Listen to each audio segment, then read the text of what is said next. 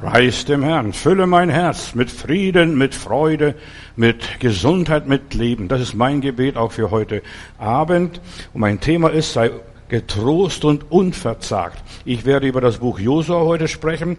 Ich möchte, dass wir uns einfach diesen Herausforderungen des Lebens stellen. Wir sind in der Endzeit. Und zwar ganz massiv.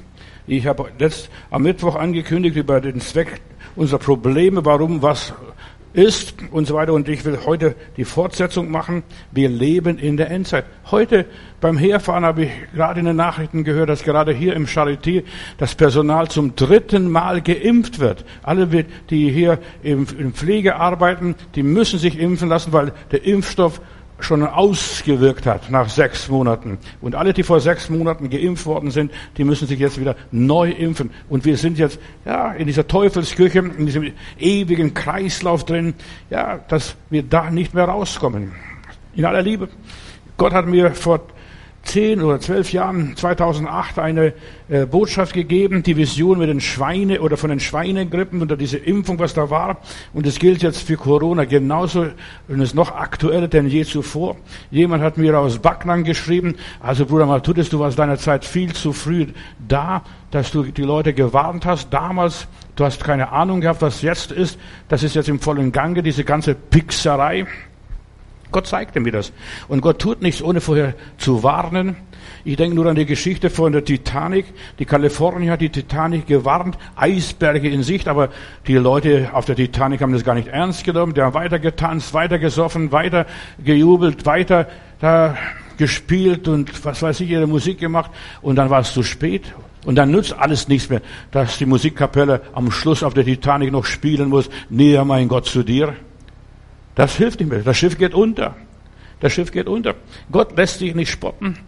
Gott warnt uns und zwar meistens Jahre voraus oder Jahrzehnte voraus und dann geschieht es. Die satanische Tyrannei beginnt. Wer nicht sich impfen lässt, kann bald nirgendwo mehr einkaufen, nicht mehr rein oder nicht mehr verreisen, aus, nicht mehr nach Amerika fliegen, nicht mehr da und nicht mehr dorthin gehen. Ich denke nur, die Leute in Israel, die sind alle geimpft und jetzt müssen sie nochmals impfen, diese Soldaten. Ja, die Wahrheit kommt raus. Lügen haben kurze Beine. Das ist alles nur Ballons, Luftballons, die man da losgelassen hat. Da wird ganz was anderes gespielt. Der Antichrist, der Teufel, die Regierungen, ja, die machen mit den Leuten Hansele in aller Liebe. Friedlich lebende Menschen werden durch den Impfterror gegeneinander aufgehetzt, die ganzen Familien zerrissen. Die einen sind früh für, die anderen sind dagegen. Und bald werden wir sehen, wie die Geimpften uns nicht Geimpfte angreifen, dort wird es Krieg geben. Der Teufel herrscht nur, und das sind Freimaurer, die dahinter stehen, der herrscht nur Teile und Herrsche. Menschen werden gegeneinander aufgespielt. Eine Holocaust-Überlebende hat diese Tage gesagt, in der Presse veröffentlicht und sagt, die Geschichte wiederholt sich. Der Impfstoff ist viel schlimmer, als der Holocaust war. Viel schlimmer, als der Holocaust war. Der Impfstoff ist noch gar nicht geprüft, gar nicht, gar nicht bestätigt, gar nicht bewährt. Und die Menschen sind nur Versuchskaninchen jetzt. Eine ganze Menschheit, die ganze Zivilisation ist jetzt ein Versuchskaninchen. Der Impfstoff ist zu einer religiösen Zeremonie geworden. Zuerst werden die Alten geimpft und jetzt schließlich die Kinder und bald werden die Babys geimpft in aller Liebe. Der Impfstoff ist zu einer Religion geworden, zu einem modernen Götzenkult. Weißt du, ich habe nichts dagegen, wenn jemand gegen, für eine Krankheit sich impft und sich schützen will. Aber damit ich verreisen kann, damit ich einkaufen kann, damit ich ins Kino gehen kann, damit ich ins Theater gehen, das ist Materialismus und Tanz um das goldene Kalb. Wahre Christen haben hier ein Recht, oder die ganzen Querdenker, die sind besser dran als manche Scheinheilige. Und diese wahren Christen haben Recht, hier abzulehnen, zu sagen, wir machen das nicht mit. Wir werden unseren Körper nicht opfern, opfern und wer es ablehnt und so weiter und nicht in dieser dämonischen äh, Zensurrazzia mitmacht, der wird gleich als Staatsfeind betrachtet, als Abweichler und der wird gleich kritisiert und bedroht. Hört doch die ganzen Quatsch im Fernsehen, was da diskutiert wird, ob bei dem oder jenem äh, Talkshow. Gott hat mir die Gabe gegeben, die Gabe, die Gabe der Geisterunterscheidung und so weiter. Und Gott hat zu mir gesagt, sei getrost und unverzagt. Egal was auf diese Welt kommt, wenn du Kind Gottes bist, niemand und nichts kann dich aus der Hand Gottes reißen. Sei getrost und unverzagt. Damals 2008, du kannst hier diese Vision auf, de, auf meiner Infoseite auf, raus, raussuchen und aufklicken.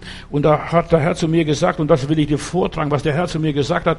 Ich muss keine Angst haben vor nichts, weder vor dem noch vor jenem Ungeheuer. Er sagte, mein Sohn, alle Menschen werden in den nächsten Tagen, das war 2008, hat, werden in den nächsten Tagen zwangsweise flächendeckend geimpft werden. Und das war gar nicht aktuell, dieses Thema. Und dabei kommen alle, die meinen Geist und mein Siegel nicht in ihrem Leben haben, mit dem Dämon aus dem Abgrund in Berührung, die werden eingeimpft oder es wird eingeimpft. Und schau, das ist ein Todesgeist, das ist nicht der lebendige Gott.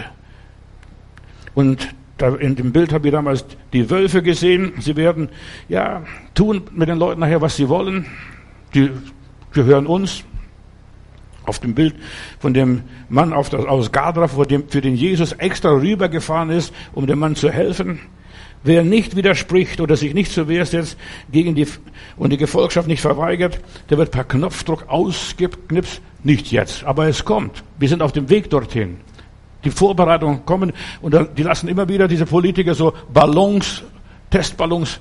Wie weit können wir gehen? Was können wir uns den Leuten zumuten? Was können wir erlauben?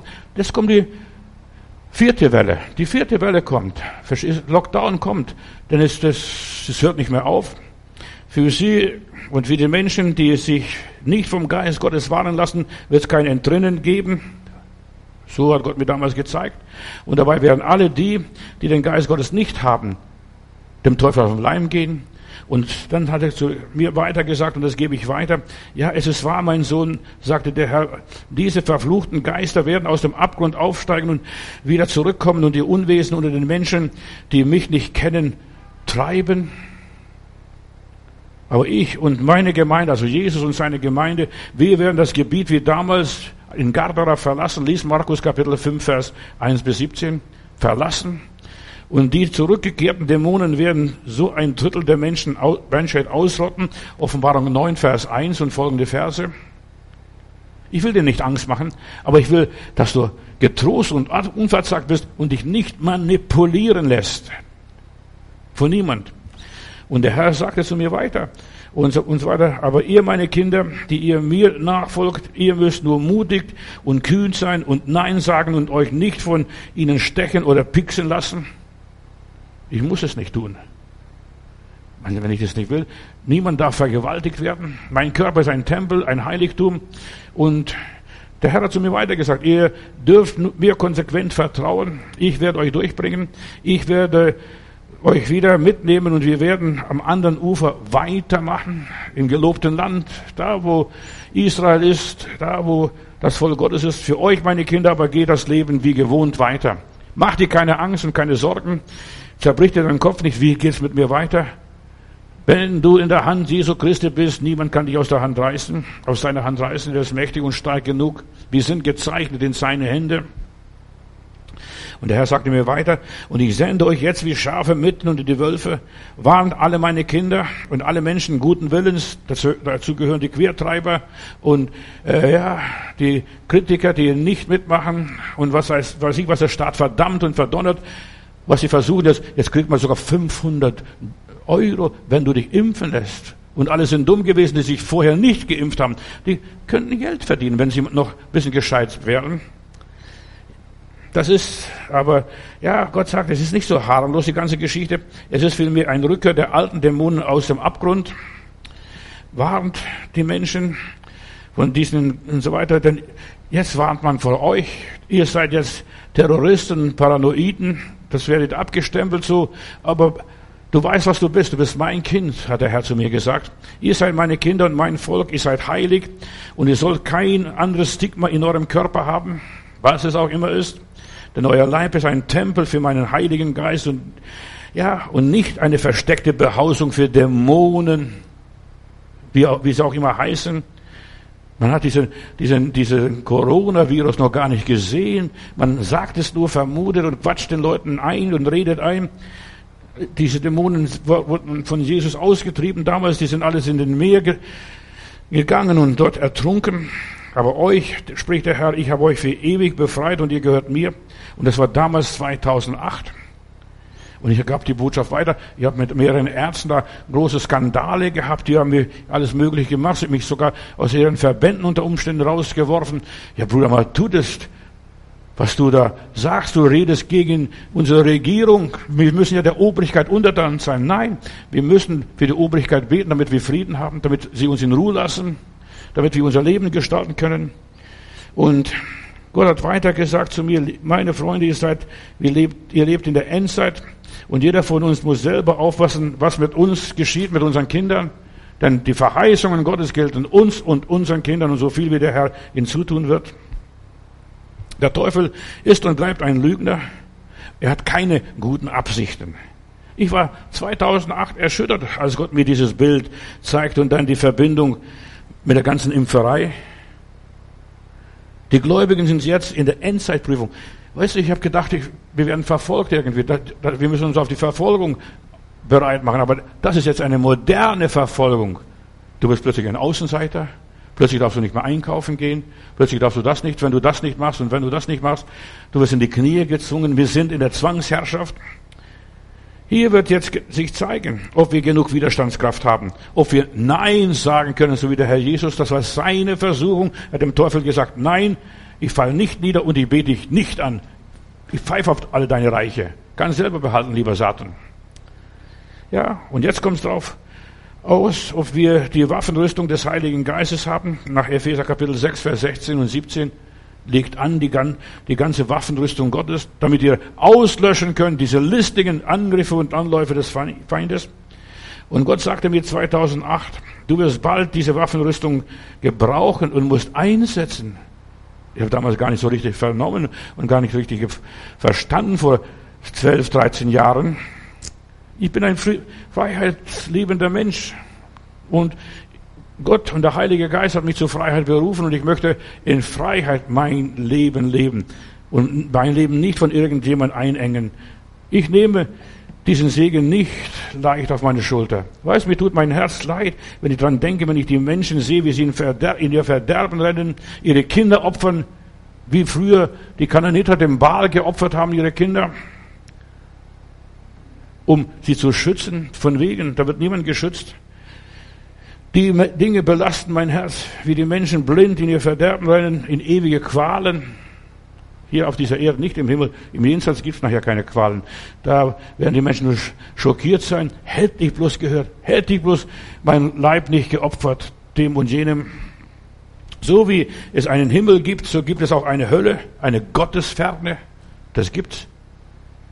Und da ist kein Feuer, was die Menschen sich unter der Hölle vorstellen. Aber die Gottesferne, Du könntest in deinem Leben viel mehr erreichen, wenn du auf die Stimme Gottes hören würdest. Menschen lassen sich zwingen, sie verkaufen ihr Erstgeburtsrecht für eine billige, primitive Freiheit, damit ich einkaufen kann. Nicht mehr, damit ich mein Linsengericht essen kann, aber damit ich Freiheit habe. Es macht mich krank und traurig. Ja, krank bin ich nicht, aber es macht mich zu schaffen, dass die Christen so blind sind, dass sie ihre körperliche Autonomie aufgeben, die Herrschaft über sich selbst, die Kontrolle über sich selbst und dann ihre tief verwurzelten religiösen Überzeugungen einfach über Bord werfen und untreu werden. Wo sind jetzt die ganzen Überwinder? Die Dickköpfe, die Hartnäckigen, die Sturen, die Nein sagen? Wo sind die ganzen Heiligen? Die sind ausgestorben. Und ich bete zu Gott, dass er wenigstens nur eine Person rettet und nur einer Person helfen würde, Nein zu sagen und standhaft zu bleiben. Und hier ist die Geduld der Gläubigen, steht einmal in der Bibel, dass wir uns bewähren. Jesus sagt, ja, er sagt, ich bin gekommen, diesem einen Mann da in Garda zu helfen. Und wenn die das nicht wollen, gehe ich wieder weg. Gott zwingt niemand. Und Gott zwingt sich auch niemand auf. Die Machthaber kümmern sich da nicht groß um Covid und diesen Virus da. Glaubt doch nicht an die Dummheit dass der Staat sich groß um deine Gesundheit interessiert ist. Sie kümmern sich nicht um die Impfstoffe. Sie wollen Kontrolle erreichen. Und das ist, was sie erreichen wollen. Zuerst mal waren sie für die Maske, dann waren sie gegen die Masken, dann haben, waren, müssen wieder andere Masken her. Du musst gehorchen, Abstand halten. Die ganze Corona-Situation ist eine riesige Demoralisierungskampagne in aller Liebe, die darauf abzielt, uns alle geistig impotent zu machen. Und psychisch und so weiter finanziell niederzumachen, uns vollständig für immer zu unterwerfen, Wellen, und das steht in der Offenbarung Kapitel 13, dass man weder kaufen noch verkaufen kann. Da steht drin in der Bibel, so werden die Menschen versklavt, systematisch. Das ist die Endzeitversuchung. Und das dürfen wir über uns nicht zulassen. Was die anderen machen, ist vollkommen egal. Aber über unser persönliches Leben nicht. Auch nicht mit der ganzen Angstmacherei, dass wir uns unter Druck setzen, uns bedrohen lassen, uns mit Werbegeschenken locken oder mit der Thüringer Bratwurst oder jetzt hier irgendwo mit dem Döner oder äh, Hamburger in einer äh, McDonalds-Laden haben sie geimpft und einfach jeder, der sich impfen ließ, kriegte, bekam einen, bekam einen Döner als Geschenk. Verstehst? Zu weit sind wir, dass wir gezwungen werden, auf raffinierte Art und Weise uns den Kopf verdrehen zu lassen. Wir sollen aufwachen, was da gespielt wird. Die meisten merken es nicht, die schlafen weiter. Stille Nacht, heilige Nacht, alles schläft. Einsam wacht nur das traute, hochheilige Paar. Es ist so wichtig, dass wir unser Kopf behalten. Wir sind jetzt wirklich in der geistlichen Kriegsführung. Der Teufel veranstaltet jetzt Genmanipulationen, genauso wie er das vor der Sinnflut gemacht hat. 1. Mose 6 kannst nachlesen. Da kamen die Söhne äh, der Götter und die Töchter der Menschen und die haben sich eine neue Rasse geschaffen. Na, warum? Weil der Teufel ganz genau wusste, da wird ein Messias kommen, ein Heiland wird mal kommen, aus der Rasse, aus dem Geschlecht von Noah und so weiter. Und das, die wollten, der wollte unbedingt verhindern. Und jetzt der Teufel weiß, Jesus wird wiederkommen und er will verhindern, dass ein paar wenigstens noch aus der Endzeit entrückt werden. Du und ich, wir sind nach dem Bild Gottes geschaffen. Wir haben immer noch die Wahl, immer noch die Hoffnung. Ja, die Finsternis kann und wird niemals das Licht Gottes Christi auslöschen können oder verzehren. Ihr seid das Licht der Welt und wir sollen unser Licht leuchten lassen und nicht unter dem Scheffel stellen. Seid mutig, seid kühn. Gott hat uns einen Geist der Kühnheit gegeben, nicht der Verzagtheit und Feigheit. Sei getrost und unverzagt ist meine Botschaft heute Abend. Schau nicht auf die politischen Führer. Such nicht ihre Hilfe. Unsere Hilfe steht beim Herrn, der Himmel und Erde gemacht hat. Es gibt keine politische Lösung für diesen Virus. Es gibt keine medizinische und es gibt auch keine technische Lösung für dieses geistliche Problem. Weißt du, das Problem ist ein geistliches Problem. Gott hat es zugelassen und du kannst gegen Gott nichts unternehmen. Alle sind dumm bisher gewesen, was gegen Gott unternommen haben, Gott anthronen wollten, Gott ist tot. Nein, Gott lebt und freut sich bester Gesundheit. Schau auf Jesus, öffne deine Bibel und bete. Mach so wie Josua, geh durch den Jordan und die Gegenwart Gottes, und ich werde am Sonntag darüber sprechen, über die Gegenwart Gottes. Gott ist überall. Geh mit der Gegenwart Gottes in deine Probleme, in deine Situation hinein. Und du wirst sehen, Gott ist treu. Gott wird das Wasser spalten an deinem Jordan, an diesem Todesfluss. Äh, und das Wasser wird aufgehalten, bis der letzte durch ist. Mein Thema heute ist Josua Buch. Ich will das nur ein bisschen streifen. Da sind große Gedanken drin. Moses hat Israel aus Ägypten geführt. Josua hat den Auftrag gehabt, für das Volk Gottes ins gelobte Land. Aber die meisten Leute wissen gar nicht, was das gelobte Land ist. Die glauben, das ist Schlaraffenland. Der Himmel ist kein Schlaraffenland. Auch das gelobte Land ist kein Schlaraffenland. Das Land muss erobert werden jetzt. Das Land muss verteilt werden. Das Land muss bewirtschaftet werden. Der Garten Eden musste bebaut und bepflanzt werden. Das hatte Adam als Auftrag gehabt, noch bevor er den Sündenfall begangen hat. Macht euch die Erde untertan, mehrt euch und füllt diese Welt. Jusa war eins der Helfer Moses und nach seinem Tod war er sein Nachfolger. Und wenn ich so die ersten zwölf Kapitel lese, das ist so für mich auch Bibelarbeit gleichzeitig. Ich, mache jetzt Bibelstudium nicht so, wie wir das all die Jahre gemacht vorher durch das Neue Testament. Jetzt arbeite ich in den Predigten mehr und mehr diese biblischen Bücher oder die biblischen Gestalten durch. Du kannst es durchgeben. Die erste Hälfte ist die Eroberung des Landes und auch unser Auftrag ist die Eroberung des gelobten Landes. Ich muss meinen Glauben beweisen, ich muss der Heiligung nachjagen, ohne welche niemand den Herrn sehen wird. Und die zweite Hälfte der 24 Kapitel beschreibt die Verteilung des Landes an die Stämme Israels. Ja, und die letzten drei Schlusskapitel berichten dann über die Konfliktgefahr, die unter den ja, Israeliten damals herrschte. Und Josuas letzte Worte, Ich und mein Haus, wir wollen dem Herrn dienen. Was die anderen machen, ist mir vollkommen wurscht. Aber ich und so viel es an mir liegt, ich und mein Haus, wir wollen dem Herrn dienen. Natürlich hat andere begeistert und die anderen sind gleich mitgegangen und mitgelaufen. Ja, wir auch, wir auch, wir wollen auch den Herrn dienen. Aber wir brauchen Menschen, die Mut haben, voranzugehen. Ich auch. Ja, ich und mein Haus, wir wollen dem Herrn dienen. Nach der hebräischen Bibel, also der jüdischen Bibel gehört der zweite Teil schon zu den Propheten. Also diese letzten zwölf Kapitel gehören schon zu den Propheten, weil hier alles prophetisch gedeutet und erklärt wird. Und mit diesem Teil des Buches beginnt die israelitische Geschichtsschreibung, eine ganz neue Ära für Männer und Frauen, die von Gott berufen sind, für Gott was tun sollen. Propheten, sie haben Moses und die Propheten, lass diese hören, hat der Abraham dem reichen Mann gesagt.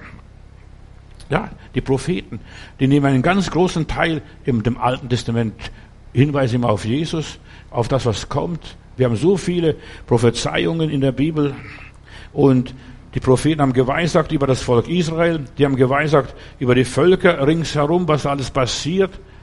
Und wir sollen unser Haupt erheben und die Zeichen beachten. Wir sollen die Zeitung lesen, Nachrichten hören und die Bibel lesen und vergleichen. So verhält es sich. Es steht geschrieben auf, dass ja, wir glauben können, ja, das ist tatsächlich so, dass man weder kaufen noch verkaufen kann. Und dieser zweite Teil hier in der hebräischen Bibel umfasst die früheren und späteren Propheten oder Leute, die geweissagt haben. Dieser große Block deckt mehrere Jahrhunderte ab. Nicht nur die paar Kapitel vom Land Israel bei der Einnahme. Ja, Israel ist angekommen im gelobten Land ja, sie mussten das Land ständig einnehmen. Wir lesen ja, und ja, Josua tötete alle Könige äh, Kanans damals und so weiter, aber es blieben immer noch Kananiter übrig. Und in der Bibel heißt es, Gott ließ einige Kananiter übrig, damit die Israeliten das Kriegen, das Kämpfen nicht verlernen. Wenn es uns so wohl wird, verlernen wir das Kämpfen, und in dieser prophetischen Schriften liest es so weiter, dass sie nachher Götzendienst betrieben haben und sie wurden verschleppt dann ins Exil später und dann ihre Rückkehr. Das gehört alles zu diesem Paket prophetische Bücher, der zweite Teil von Josua. Und diese Vertreibung geschieht als Folge der Sünde, weil man, weil die Menschen nicht mehr auf Gott gehört haben, sondern sie ließen sich manipulieren von ihrer Umgebung und Gott hat gesagt, fragt nicht, wie die Völker vorher dienten, diesen Göttern, wie sie ihre Kinder opferten, ihre Kinder verbrannten. Ja, fragt nicht. Und wenn ihr das macht, will ich auch die Flüche, die ich über die Völker gebracht habe, über euch bringen. Ich denke ganz stark hier an unser Volk. Im 18. Jahrhundert hat man sich sehr beschäftigt mit, dem, mit den alten Tümern, mit der Antike. Man hat einen Pergamonaltar hier nach Berlin gebracht und was ist passiert? Deutschland wurde kurze Zeit danach wurde zerteilt und geviertelt. Das ist das Zeichen des Fluches. Ost und West und dann in vier Teile. Wir haben das erlebt, hautnah erlebt. Und erst nach 70 Jahren wurde Deutschland vereinigt wieder. Da ist die tödliche Wunde heil geworden. Vor Jahren habe ich einen rumänischen Pastor der, und Buchautor, der hier in Rumänien etwa 70 Bücher geschrieben hat, bei mir zu Gast der besucht, wir sind am Reichstag und dann fängt der liebe Bruder an zu weinen. Sage, Bruder, ist dir schlecht? Was fehlt dir? Dann sagt er nichts, nichts, nichts. Der Herr spricht zu mir. Und er sagt, von diesem Reichstag, von diesem Gebäude wird noch ein Fluch ausgehen.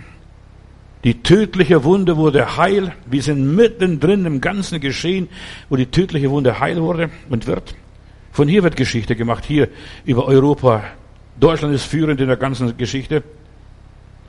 Josua ist ein Bild auf Jesus und wir dienen einem erstaunlichen Gott, der Geschichte macht, Geschichte schreibt und er hat seinen Sohn gesandt, um uns zu erleuchten und Licht zu sein. Und er hat uns ein Beispiel gegeben, dass wir das Ebenbild Gottes werden, dass wir so werden wie Jesus. Und wie war Jesus? Er hat sich nicht den Pharisäern gebeugt, er hat sich damals nicht der Geistlichkeit gebeugt, er hat seinen Dickkopf durchgesetzt ich muss Gott mehr gehorchen als den Menschen. Und Gott ist größer als der hohe Priester. Jetzt müssen wir das ausleben, was Jesus uns vorgelebt hat. Jesus sagt, werdet nicht Knechte der Menschen, Wird er nicht abhängig? Jesus hat uns aus der Finsternis geführt. Er hat uns durch sein Wort, durch seine Wahrheit, durch sein Leben, durch seinen Geist alles gegeben, damit wir ein befreites Leben führen können. Und alles, was wir jetzt tun müssen, ist einfach nur unser Licht leuchten lassen. So wie diese Kerzen hier. Die leuchten und strahlen, auch wenn sie manchmal ein bisschen flackern, weil ein bisschen Luftzug da ist, aber wir sollen unser Licht leuchten lassen. Und wir sollen unser Licht nicht unter dem Scheffel stellen, uns verleugnen. Bekenne Christus, lebe für deinen Glauben, opfere deinen Glauben. Und wir sind mittendrin. Ich war so geschockt, als ich über diese Gedanken hier nachdachte. Was ist für uns die Verfolgung? Wir sind mittendrin in der Verfolgung. Bloß wir merken es nicht. Wir merken es nicht. Es wird alles ja, das läuft und so weiter. Wir merken gar nicht, dass, so wie der Frosch, der wird gekocht, der kommt ins kalte Wasser und es wird immer wärmer, wärmer, wärmer und dann ist er am Schluss gekocht. Und so wird es auch uns gehen. Wir werden plötzlich einmal gekocht sein. Aber Jesus kam, um uns zu erlösen und hat uns Licht gebracht in unser Leben. Und jetzt geht es um die Wiederherstellung. Und diese Wiederherstellung wird enden, wenn Jesus wiederkommt. Wir sind noch nicht so weit bei der Wiederherstellung. Niemand soll glauben, ich bin bekehrt, ich bin perfekt. Nein, wir sind auf dem Weg dorthin, zu der Wiederherstellung, zu dieser großen Wiedergeburt. Mit der Landeroberung und mit der Verteilung sind die Israeliten noch lange nicht fertig gewesen, damals beim Josua. Das war nur der Anfang. Du liest die Verheißungen Gottes hier in der Bibel und das ist nur der Anfang. Und nach meiner Bibel, nach meiner Erkenntnis wird nicht der Anfang gekrönt, sondern das Ende. Und deshalb sagt die Bibel immer wieder, schaut ihr Ende. Und die ganzen schlimmen Sünden, was die Alten früher gemacht haben, das waren die Sünden im Alter, nicht in der Jugend. In der Jugend sind auch viele Sünden begangen worden, aber viele Sünden sind im Alter passiert, die man oft gar nicht mehr wieder gut machen konnte. Nur wer das Ziel erreicht, der bekommt die Medaille.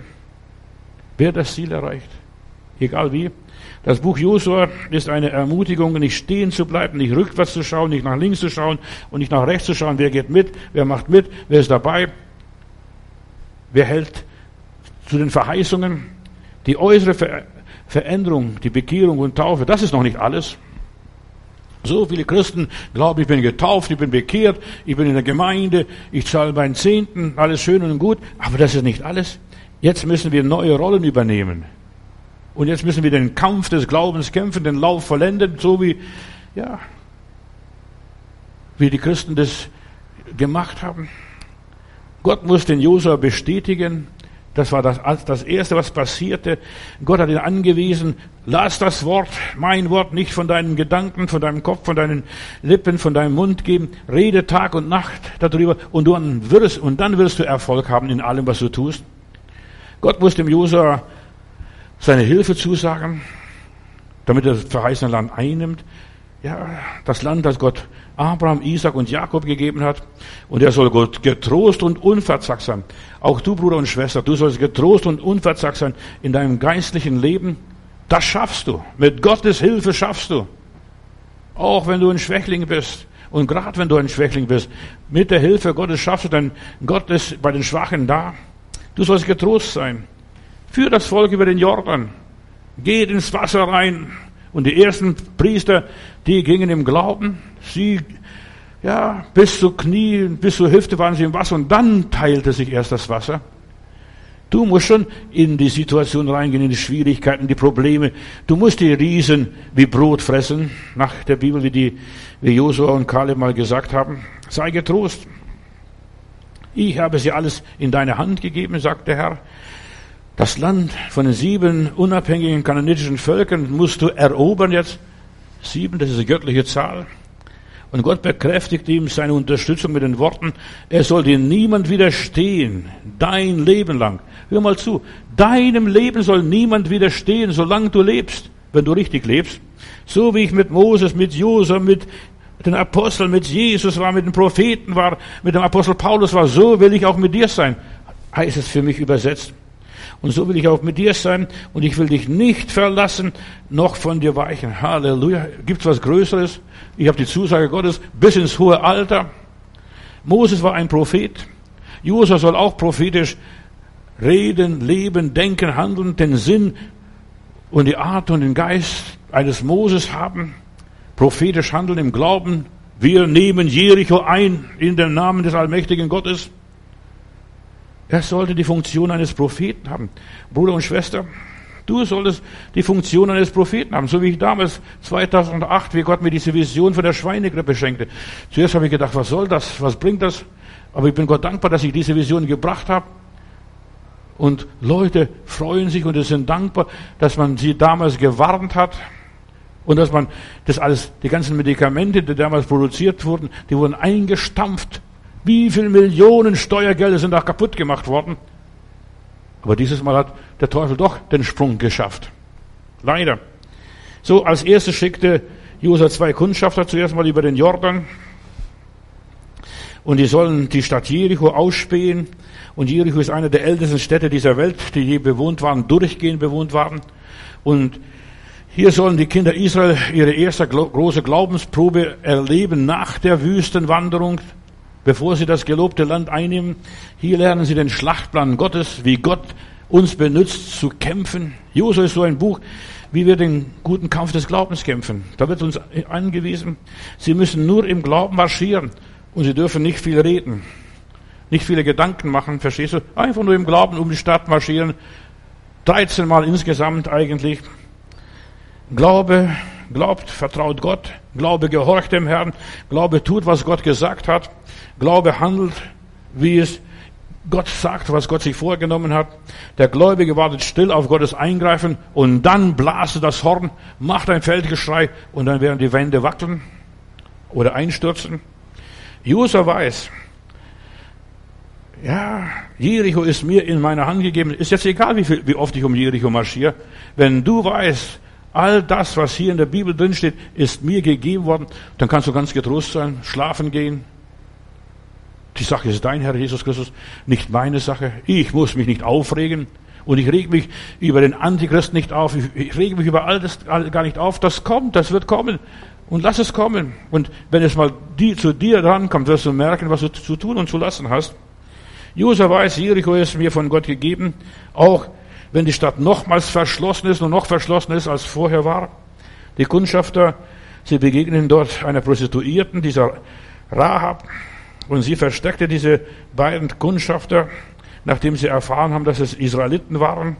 Und die Leute in Jericho haben es davon gehört, dass die Israeliten kommen, die werden unsere Stadt einnehmen.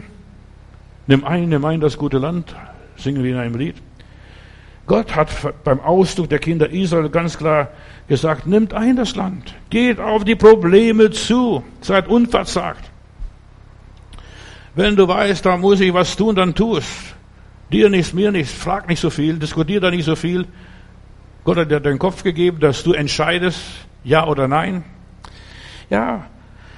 Und zwei mächtige Könige im Osten, des, jenseits vom Jordan oder vorher vom Jordan wurden besiegt, das Land wurde eingenommen und so weiter und dann verteilt an Ruben, Gad und Manasse oder zur Hälfte des Stammes Manasse.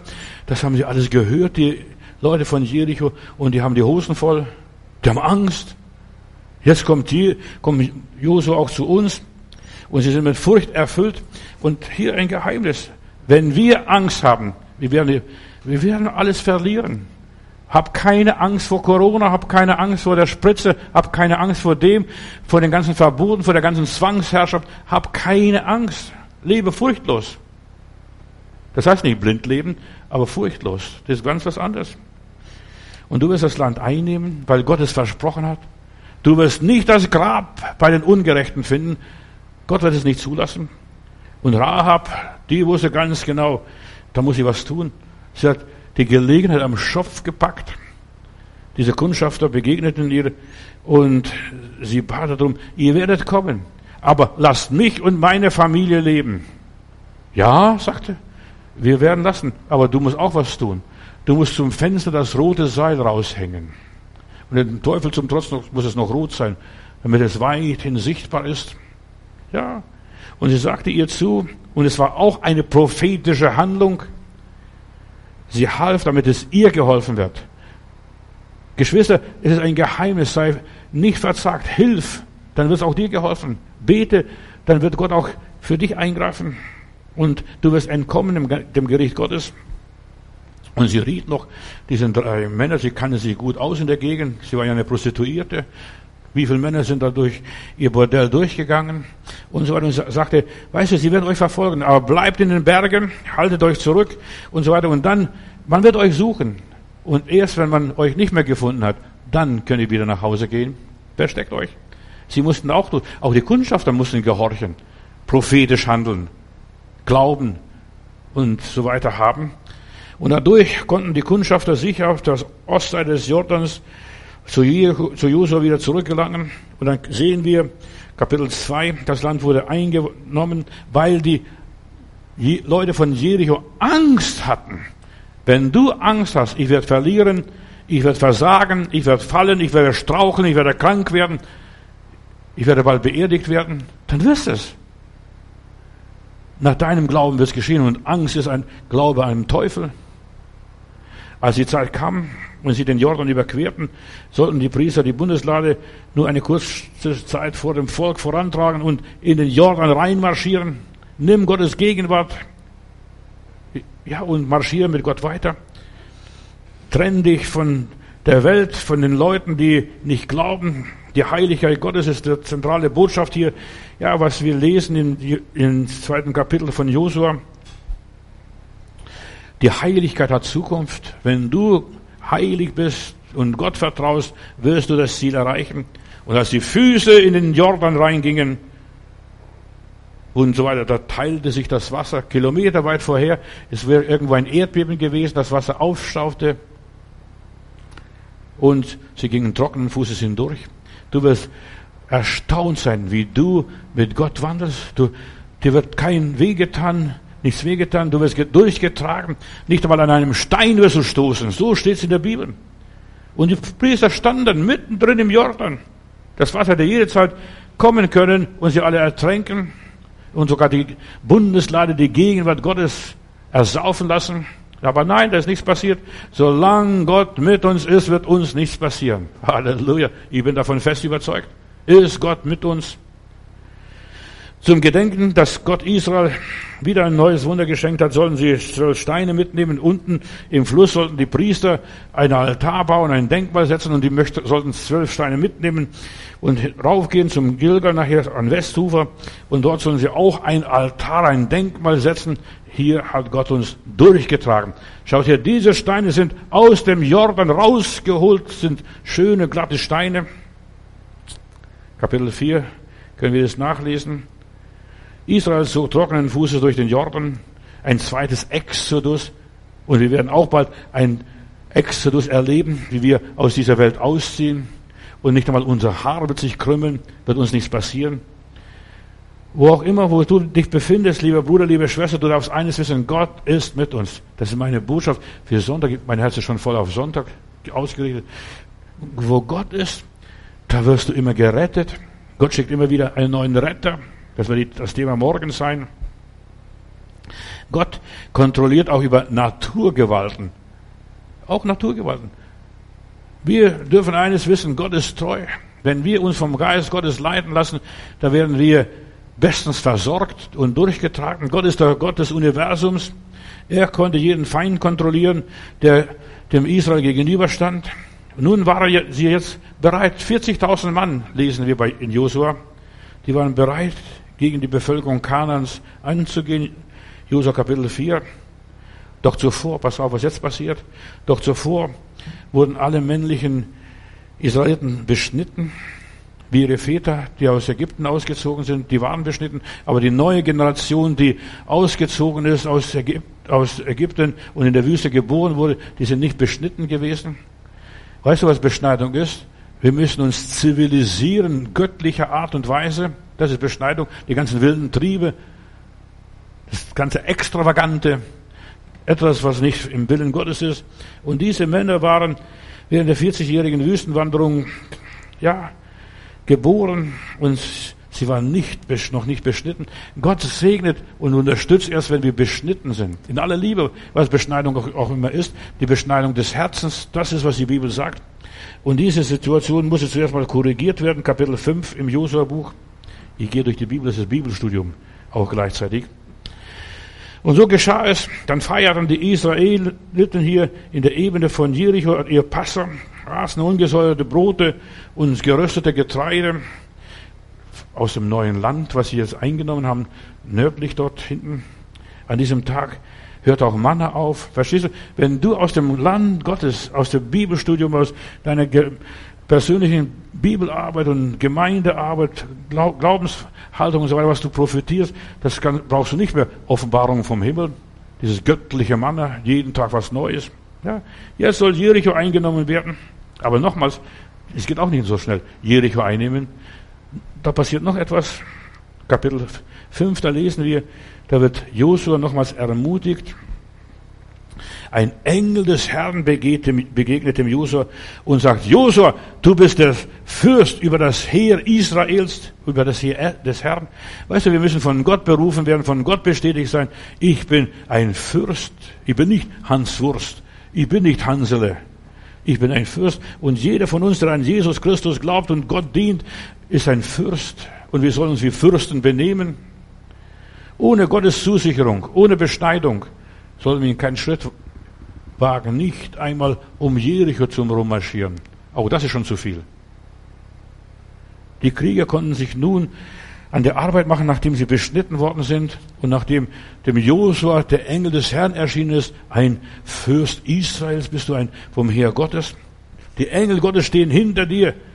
Die paar Leutchen, die da rummarschieren, ach, das sind Zwerge, die können nichts ausrichten. Aber wenn der Herr marschiert, da bebt die Erde, da erzittert die Erde. Und die können die Stadt einnehmen.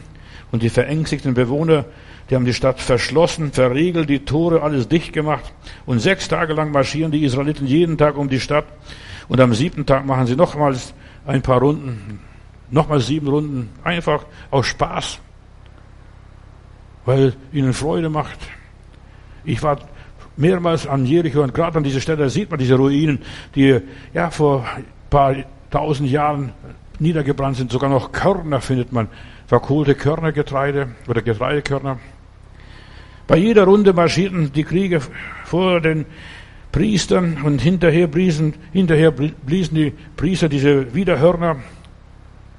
Aber sonst still, sie reden nicht. Die Leute spotten und zeigen ihnen den Vogel. Guck mal, die dummen Israeliten. Die wollen auf diese komische Art und Weise Jericho einnehmen. Ach, mit ihren Dreschflegeln und den, oder dann mit den Mistkabeln oder was weiß ich, so diese Bauern, Nomaden, was weiß ich, Hirten.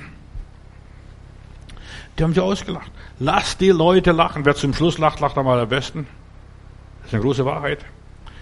Ja, und die Priester bliesen ein Widerhorn und die Bundeslade marschierte mit. Jeden Tag kehrten sie ins Lager zurück und ruhten sich wieder aus. Ja, sie hatten Frieden. Wir haben Gottes unser Werk getan, wir haben unsere Arbeit getan. Und dann am siebten Tag, dann war es soweit, macht ein Feldgeschrei. Und dann passiert das Wunder, dass die Mauern einfielen. Josua Kapitel 6, Vers 1 und bis 16. Da heißt es, die Mauern fielen ein und sie plünderten die Stadt. Oder, ja, sie töten, sie plünderten nicht. Aber da war einer, der Aachen, der hat was mitgehen lassen was Babylonisches oder ein bisschen Silber, ein bisschen Gold, ein bisschen Materialismus. Und wie verabredet, das Mauerhaus oder das Haus an der Mauer blieb von der Rahab blieb stehen und aus dem Fenster hing dieses rote Seil und die Kundschafter wussten ganz genau, hier ist die Verheißung, Gott hat verheißen. Josua hatte dem Volk verboten, eine Kriegsbeute zu machen, sich etwas anzueignen, was Gott dahin gegeben hat. Und wir sollten auch nichts uns aneignen, was Gott dahin gegeben hat, oder wichtig nehmen, was Gott dahin gegeben ist, dahin gegeben ist, verflucht. Wir sollten uns nicht mit verfluchten Sachen abgeben. Ein Mann verstieß gegen dieses Gebot, Josua Kapitel 7, ein ganzes Kapitel behandelt, wird hier behandelt. Und zur Strafe für diesen Ungehorsam wurde Israel von den Bewohnern in der Nachbarstadt Ai das, kleine, das war nur eine kleine Stadt. Da wurden sie geschlagen von ein paar Leutchen. Da wurden sie geschlagen. Die dachten, das schaffen wir mit links. Aber nein, wenn Gott nicht mit uns ist, schaffen wir nichts, gar nichts. Nicht einmal mit deiner Mücke werden wir fertig. Sogar Mücken werden uns erledigen. Wenn Gott nicht mit uns ist, bist du verloren. Und zur Strafe für diesen Ungehorsam wurde Israel von den Bewohnern von der Stadt Ai besiegt. Und erst nachdem die Sünde Aachens aufgedeckt wurde und Aachen bestraft wurde, gab es Frieden. gab es wieder den Segen, Josua Kapitel 8. Moses hat befohlen, dass die Israeliten, sobald sie das Land erreicht haben, in der Mitte des Landes auf zwei Berge, dass sie dort im, auf diesen Bergen den Segen Gottes empfangen und den Fluch abwälzen. Und Josua hielt sich strikt an die Anweisungen Gottes, den Berg Ebal und den Berg Garizim, beide Berge, von diesen beiden Bergen überblickt man das Land Kanaan, als noch dieser Krieg noch nicht war und als noch nicht die Teilung Nord, also dieses ja, Westbank war, da war ich gerade in Samaria, das war noch ein Vorrecht für mich, dass ich diese Städte noch besuchen durfte und konnte. Von diesem Berg da, Garizim, da überblickst du das ganze Land Israel, kannst unten bis, ja, nach Judäa blicken und nach oben bis nach Dan. Und von dort aus hat Moses auch das Land überschaut. Ja. Und Gott sagt, das ganze Land, was du siehst, das will ich dir geben. Beide Berge überblicken ja, das Land und in Sichem, da wurden auch die Gebeine von Josef beigesetzt nach 400 Jahren, stell dir mal vor. Die, da endet erst die Gefangenschaft des Volkes Gottes, als die Gebeine des Josefs beigesetzt wurden, nicht in einer Pyramide. Josef hätte in einer Pyramide seine Ruhe finden können. Er war ja der Schwiegersohn eines Priesters, er war Prinz von Ägypten. Er war so gesegnet. Er hätte sich einfach eine Pyramide bauen können. Nein, er wollte mit dem Volk Gottes ziehen und er wollte in Sichem bei seiner Mutter, da wo die Rahel beerdigt ist, dort wollte er beigesetzt werden. Dem Grundstück, was Jakob für 100 Silberstücke von dem Herrn von Sichem gekauft hat. Sichem ist die ungekrönte Königin Palästinas. Es ist das Herz Kanaans. Hier begann das Volk Israel und Jerusalem war noch nicht die Stadt Gottes. Erst 400 Jahre später wurde Jerusalem erst eingenommen, nachdem die Israeliten schon lang im Land lebten. Sie machten mit den Jebusitern Geschäfte und Handeln und die Leute in, äh, in Jerusalem, die Jebusiter, die haben nur gespottet, ja, ihr wollt auch hierher kommen, aber wir lassen euch nicht rein. Und die 400 Jahre sind sie, ist Jerusalem in der Hand der Philister gewesen. Eigentlich sollten sie Jerusalem einnehmen, aber sie haben das übrig gelassen. Erst David hat Jerusalem eingenommen. Berg Arizim, der Berg des Segens, Ebal, der Berg des Fluches. Zwei Berge in Israel sind so wichtig. Ja, der Berg Ebal, dort wurde ein Altar errichtet aus Steinen und dort wurde das Gesetz nochmals aufgeschrieben, das Gesetz des Alten Testamentes. Und da wurde es vorgelesen. Und hier in Sichem noch, das liegt so dicht beieinander, da durchzog, von dort aus durchzog Abraham das gelobte Land und bis nach Eichem Moreh, das ist Jerusalem, er durchzog das Land, liegt genau in der Mitte des Landes. Bis zur Staatsgründung 1948 in Israel, äh, da hieß es einmal von Tel Aviv nach Jerusalem ging man immer über Sichem. Das war der nächste, günstigste Weg in der Ebene oder eine Schlucht. Das war der zentrale Ort, Sichem. Und der Berg Garizim stand ein Heiligtum im gelobten Land, wo man die Schuld abwälzte, was alles war, was wir für Blödsinn in der Wüste gemacht haben, das wurde alles abgewälzt. Angesichts von Josuas Erfolg in Jericho und Ai verbünden sich sechs der sieben Könige der Völker Kanaans gegen Israel. Die haben gesehen, jetzt muss man was tun. Jetzt kommen die, die sind unaufhaltsam, die dringen vor und nehmen das Land Stück für Stück ein, obwohl sie nicht alles als solches eingenommen haben, in aller Liebe. Ich möchte, dass du es verstehst. Ja, solange du lebst, du wirst immer mit deinem, mit deinen Feinden, mit dem Teufel dich rumschlagen müssen. Solange du lebst mit deinen Schwachheiten und so. Und da war ein Volk, das war ein bisschen schlau.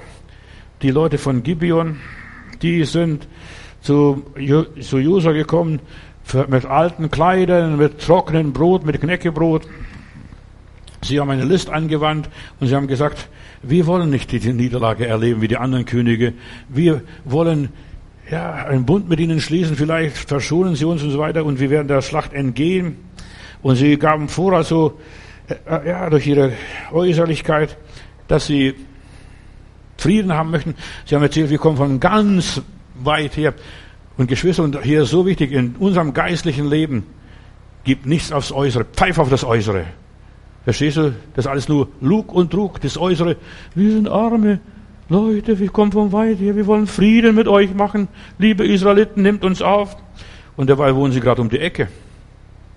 Und als Josua das gemerkt hat, da bist du frustriert, schockiert.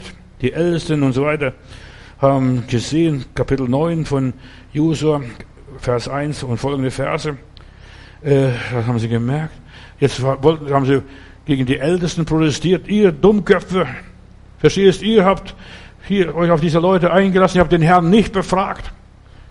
Und dann haben Josua mit diesen Leuten von Gilead Folgendes gemacht. Ihr sollt Holzfäller sein und Wasserträger für die Israeliten. Also dient und wir werden euch verschonen. Und sie mussten sie verschonen. Ja, sie mussten sie verschonen. Weißt, das ist, das zeigt, wie wichtig ein Gelübde ist, wie wichtig ein Versprechen ist. Wenn du ein Versprechen abgegeben hast, du musst zu deinem Versprechen stehen. Deshalb heißt es in der Bibel, eure Rede sei ja, ja und nein, nein. Und was da drüber ist vom Übel. Und paar Tage später, als die Könige, die anderen sechs Könige gemerkt haben, dass die aus der Reihe tanzen, diese Gebioniter, haben sie sogar die strafen wollen, diese Abweichler. Da musste Josua sich sogar für die einsetzen, die verteidigen, weil er sich verpflichtet hat, mit ihnen einen Bund geschlossen hat. Sie, sie mussten die Zusage einhalten. Du musst die Zusage einhalten, was du gibst. Deshalb gib nicht so schnell eine Zusage. Ein Schwur. Verstehst, ein Eid. Und so machte Josua hier, so lese ich, an diesem Tag die Leute von Gilead zu Wasserträgern für die Gemeinde und dem Altar des Herrn, bis auf diesen Tag, bis heute. Ja, und wenn du Gott nicht gehorchst und Gott nicht fragst, dann kriegst du Leute auf, ins Pelz gesetzt, die dir zu schaffen machen. Frag immer den Herrn, bevor du irgendeine wichtige Entscheidung triffst, bevor du Kompromisse eingehst, bevor du irgendjemand aufnimmst, bevor du dich mit jemandem verheiratest, vermählst oder ja, befreundest. Frag den Herrn, soll ich das? Ist das gut für mich?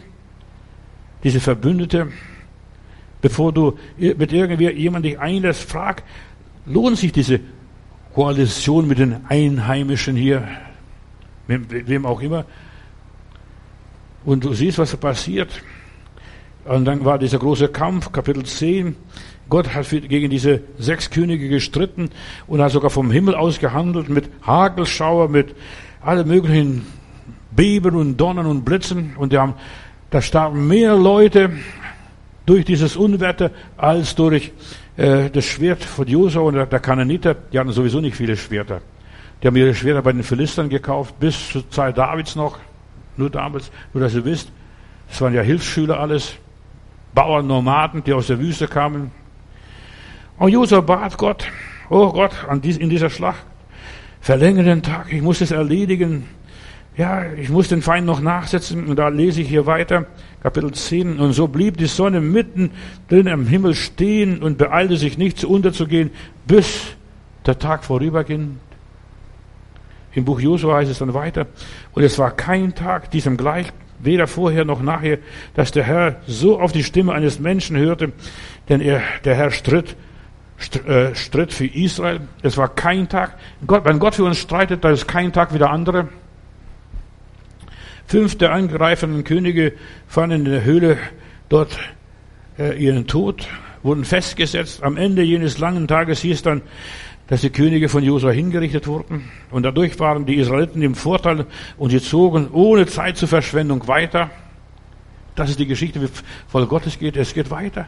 Wenn Gott für uns streitet, da verschwendest du keine Zeit. Und ich lese hier Kapitel 10 weiter.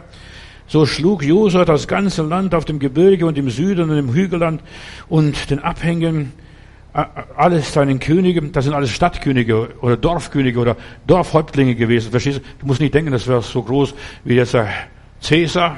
Nein, das waren so Dorfhäuptlinge oder Stadthäuptlinge. Und so weiter. Schlug dieser König und vollstreckte den Bann an allen diesen Orten und so weiter. Und der Herr hatte äh, diese Könige in ihre Hand gegeben. Kapitel 10, Vers 40 und folgende Verse. Und wir sind auch im gelobten Land, du und ich, miteinander. Um uns wimmelt es nur von Feinden. Du musst nur hingucken, wo du willst. Und du musst dich rumschlagen. Ich weiß es nicht, wie es dir geht, aber mir geht es so. Überall muss ich einen Rundumschlag machen. So wie der eine Richter einmal, wir werden den nächsten Tagen das Buch Richter noch betrachten, der hat ein Eselskindbacken genommen, der hat sich einfach nur aufs Feld rumgedreht und rumgeschlagen und der hat tausend Philister erschlagen. Stell dir mal so vor, mit einem Eselskindbacken. Gott gebraucht manchmal, ja, komische Sachen. Heiligung, noch ganz kurz. Heiligung ist ein Prozess, wird nicht in einem Schwung mit einem Schlag erledigt. Verstehst du? Oder alles erobert. Es dauert lang. Und hier, Josef war 24 Jahre unterwegs. Diese Geschichte, die du jetzt in ein paar Kapitel hier liest, sind nur, sind inzwischen 24 Jahre gewesen. All das passierte dort, als im Süden der fertig war, ging es im Norden weiter. Wie ging es mit der großen Kirche? Deshalb habe ich auch am Schluss irgendwo aufgegeben. Ich war am Ende, einen Ende fertig, da konnte ich wieder vorne am Eingang anfangen. Und so ging es ständig. Du wirst mit deinem alten Haus nicht fertig. Und Jesus sagt, ich werde mit den Städten Judäas nicht fertig, bis ich wiederkomme. All das geschah über eine lange Zeit hinweg. Zu mir kam jemand in Heilbronn, als ich predigte, sagte, Pastor, schau, wie es in der Apostelgeschichte ging. So schnell, da bekehrten sich 5000, paar Tage, 3000, paar Tage später bekehrten sich 5000 und dann ging es laufen, Schlag auf Schlag, was da alles passiert an Zeichen und Wunder. Da habe ich gesagt, guck mal, das sind alles 30 Jahre was hier passiert in der Apostelgeschichte, bis Paulus da sich bekehrt und bis er da seine Missionsreise macht, das sind Jahrzehnte. Und hier beim Josua sind 24 Jahre, wo er sich da rumschlägt mit den Leuten in, im Gebiet. Und da heißt es, so nahm Josua das ganze Land ein, Stück für Stück. Und wie der Herr der Moses geredet hat, hat er und gab es Israel im Besitz, einem jedem Stamm für sein Teil. Und das Land wurde zur Ruhe gebracht und sie haben keine Kriege mehr gehabt. Zeitlang, verstehst du? Josua Kapitel 11. Und dann blieben jeder, blieb an seinem Stamm, da in seinem Gebiet, wo er ist und so weiter. Er hatte Frieden und Gott schenkt uns Frieden. Und dieser Friede ist wichtig, dass wir uns regenerieren, dass wir uns neue Kräfte sammeln, dass wir uns auf den Herrn konzentrieren. Und da lese ich weiter, Kapitel 10 noch. Josua hat ganz Kanan erobert und niemand übrig gelassen. Steht so. Aber so war es nicht. In aller Liebe. Weißt du, Kriegsberichte sind manchmal Übertreibungen. Da blieb noch so viel übrig. Gott ließ Völker übrig. Wenn du dann liest, Kapitel 23, da gab es noch Völker, die Jebusiter und welche so, die auf den Höhen wohnten. Trotz Josuas Sieg über das ganze Land, einschließlich Amalekiter und die Riesen hat er ausgerottet und so weiter, aber da gab es immer noch Menschen wie Hebron. Da sagt Kaleb, gib mir Hebron. Ich will, und die Tochter war noch verrückter, die sagte, ich will die oberen und die unteren Quellen haben, ich will alles haben, nicht nur den unteren Segen, sondern ich will auch den oberen Segen haben. Weißt du, nur Draufgänger kriegen alles. Die nicht resignieren. Sie waren immer noch an der Macht. Diese, diese Riesen, obwohl er alle Riesen besiegt hatte, die Riesen waren dann aus, die ziehen um in ein anderes Gebiet. Auch wenn das Land Ruhe hatte, Kapitel 14. Und danach zog er hinab, um mit den Kananiter zu kämpfen. Dieser, ja, der äh, Kaleb, denn das gab immer noch was zu tun. Weißt du, du denkst, ich bin fertig. Wir wachsen, wir verändern uns. Wir gehen, ja, da kommen Dinge in unser Leben hinein und wir müssen uns ständig neu orientieren, ständig neu orientieren. Und erst David erobert dann Jerusalem und macht zur Stadt Gottes. Die Israeliten hatten die Oberhand dort in Jerusalem. Sie sind die Herren. Ach, die armen Israeliten, die Buben da, die kommen zum Einkaufen. Der zweite Teil des Buches Josua beschreibt hauptsächlich die Abgrenzung des Landes innerhalb dieser neuen Stämme, die hier im Land Kanan wohnen, westseits des Jordans. Die Stämme Ruben und Gad und der halbe Stamm Manasse, die waren auf der anderen Seite.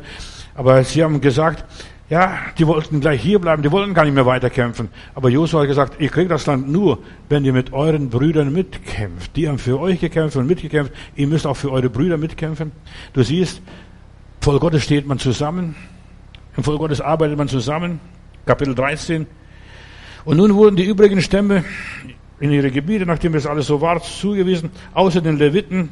Die haben 48 Städte bekommen als Zufluchtsstätte, Priesterstätte. Die Leviten, da gab es einen Grund, warum, das sind die Priester, die haben einen Auftrag bekommen. Judah bekam das größte Stück im Süden zugeteilt. Benjamin erhielt Jerusalem, obwohl Jerusalem noch nicht eingenommen war. Aber dieses Gebiet um Jerusalem herum hat er bekommen, die ganzen Nachbarorte.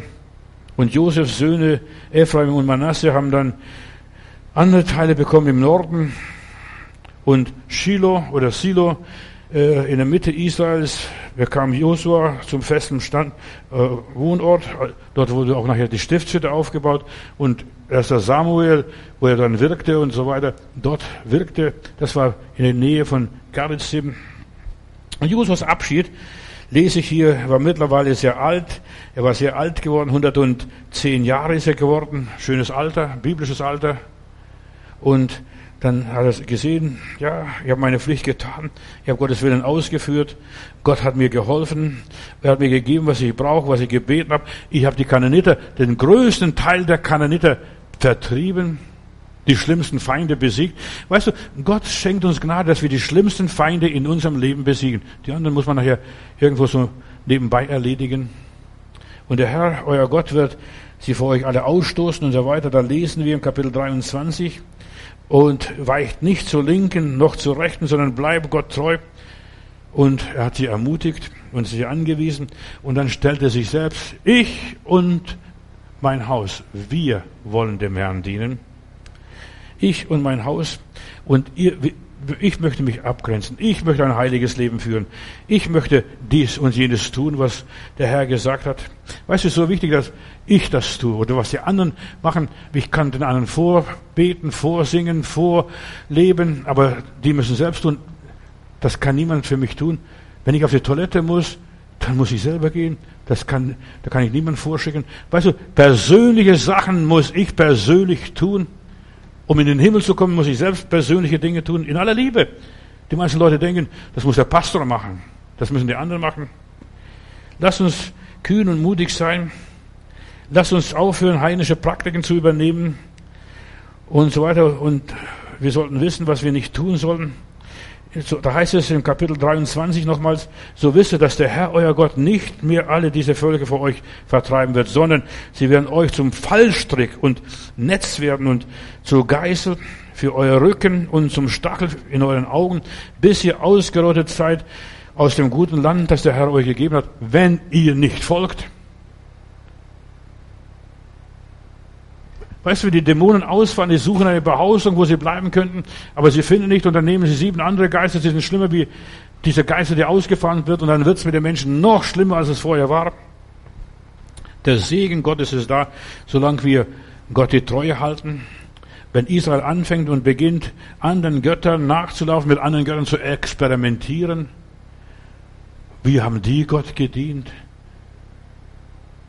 Jetzt ist Urlaubszeit, viele Leute kommen zurück vom Urlaub die waren vielleicht in Griechenland, in Ägypten, vielleicht in Babylonien und sie haben diese ganzen Statuen gesehen und die sehen, guck mal, die haben so in diesem Tempel so Gott gedient oder den Göttern gedient, in jedem Tempel so. Und ich habe eines festgestellt, Leute, wenn die zurückkommen, die kriegen Knatsch, weil der Geist, den, die bringen den Geist mit, nicht die Statuen und nicht irgendwelche Reste von Alt-Babylon oder von Alt-Griechenland oder Alt-Rom, aber sie bringen den Geist mit. Und deshalb ist so wichtig, wir sollen aufhören, nach fremden Göttern Ausschau zu halten. Wir sollen unserem Gott dienen und uns nicht von irgendjemand anders inspirieren zu lassen. Und hier Josua ermahnte, nicht anderen Göttern zu dienen, sonst würden sie in Sklaverei kommen, in Abhängigkeit geraten und dorthin wieder zurückkommen, wo sie rausgekommen sind, wo sie befreit worden sind, auch wenn es nur Symbole sind. Und ich weiß, wie heilig unser Gott ist. Ich habe Besuch aus Togo aus Tschad und der Bruder bringt mir so drei Masken mit. Ich hänge bei mir im Büro diese Masken auf und ich sage noch, die sind aber bestimmt nicht den Gottheiten geweiht. Nein, mein Bruder hat es geschnitzt und ich habe im guten Glauben aufgehängt. Aber von der Stunde hat mein Junge Bettnässen angefangen, bis ich das Zeug wieder rausgeschmissen habe und mich davon gelöst habe. Denn der Fluch, der über diese Völker kommt, egal auch nur, wenn es nur Symbole sind, die haben Auswirkungen Verstehst? Ob es Hufeisen ist oder Davidstern ist oder was weiß ich, die rote Flagge mit Hammer und Sichel. Egal was es ist. Weißt du, das sind Mächte, das sind Symbole, das zieht die Geister an. Ruft nicht diese Geister. Und die Geister, die wir rufen, die werden wir nicht mehr los. Wir sollten uns einfach an dem halten. Gott hat uns Erfolg geschenkt bis jetzt. Er hat uns bis hierher geholfen. Und er wird uns auch weiterhelfen. Und das Volk stimmte mehrfach zu. Ja, wir wollen auch, wir wollen Gott dienen, wir wollen Gott dienen. Dreimal rufen sie zu, wir wollen Gott dienen. Wenn Israel beginnt, anderen Göttern nachzulaufen, geht's bergab. Und solange die Ältesten lebten, heißt es jetzt hier, und ja, die Gott noch kannten von früher, durch den Einzug ins gelobte Land, die Gott kannten, hatten sie Sieg. Aber wenn die Leute, wenn die alten Leute wegsterben, die Jungen haben keine Ahnung. Aus den Büchern hast du keine Ahnung. Weißt du, und deshalb, der Teufel will die Alten vernichten. Die Alten sind so wichtig, ihr Lieben. Ohne den Alten, was würden wir machen? Deshalb hat die Teufel zuerst mal auf die Alten abgesehen. Wenn die Alten mal weg sind, ja, solange die Ältesten lebten, die also Gott noch gekannt haben, die, da blieb das Volk treu. Und dann lesen wir, da wurden noch die Gebeine von Josef nach 400 Jahren, die sie mitgebracht haben aus Ägypten beim Auszug, beigesetzt. Hier schließt die, hier schließt die Gefangenschaft, die Sklaverei ab. Verstehst? Und wir sollen jetzt weitermachen. Josef hatte seinen Brüdern einen Schwur abgenommen. Du siehst auch, wie wichtig so ein Schwur, so ein Gelübde ist. Ich möchte nicht in Ägypten beerdigt. Brüder, bringt mich nach Hause. Bringt mich nach Hause. Lasst meine Leiche nicht da in eine Pyramide irgendwo dahin siechen. Die wird sowieso geplündert. Und da heißt es 2. Mose 13, Vers 19, und Moses nahm den Sarg mit den Gebeinen Josefs mit und sie machten, wie sie dem Josef versprochen hatten. Und Gott wird euch, sagt er, das war auch wieder prophetisch, und Gott wird euch eines Tages zu Hilfe kommen und euch wieder nach Hause bringen. Wenn meine Knochen nach Hause gehen, gehen auch eure Knochen nach Hause. Solange meine Knochen in Ägypten sind, meine Leiche in Ägypten ist, solange seid ihr auch in Ägypten. Und du siehst, das war prophetisch. Und dann nehmt auch meine Gebeine von hier und nehmt mit nach 400 Jahren eine Mumie.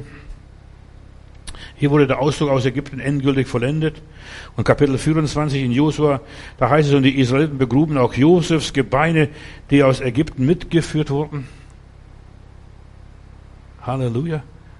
Vater im Himmel, ich danke dir, dass du mit Moses warst, dass du mit Josua warst, dass du mit uns bist und du wirst auch mit uns sein und deshalb bin ich unverzagt und bin ich getrost und bin gelassen. Dein Wort ist wahr und was du versprichst, Vater im Himmel, und das wird geschehen. Auch wenn es nach 400 Jahren wie beim Josef, es wird geschehen, deine Verheißung wird wahr werden und es ist alles reell. Selbst wenn manches erst nach unserem Tod geschieht, in der Ewigkeit wird vieles gelöst werden, was wir hier nicht zu lösen vermochten. Ja, wie beim Josef, wir vertrauen dir, wir sind mutig und wir machen weiter und wir lassen uns vom Teufel nicht unterkriegen. Segne meine lieben Geschwister, die jetzt auch die Predigt gehört haben. Mach sie mutig und mach sie kühn und lass sie fest sein in dir. Danke, Herr, dass du es tust. Amen.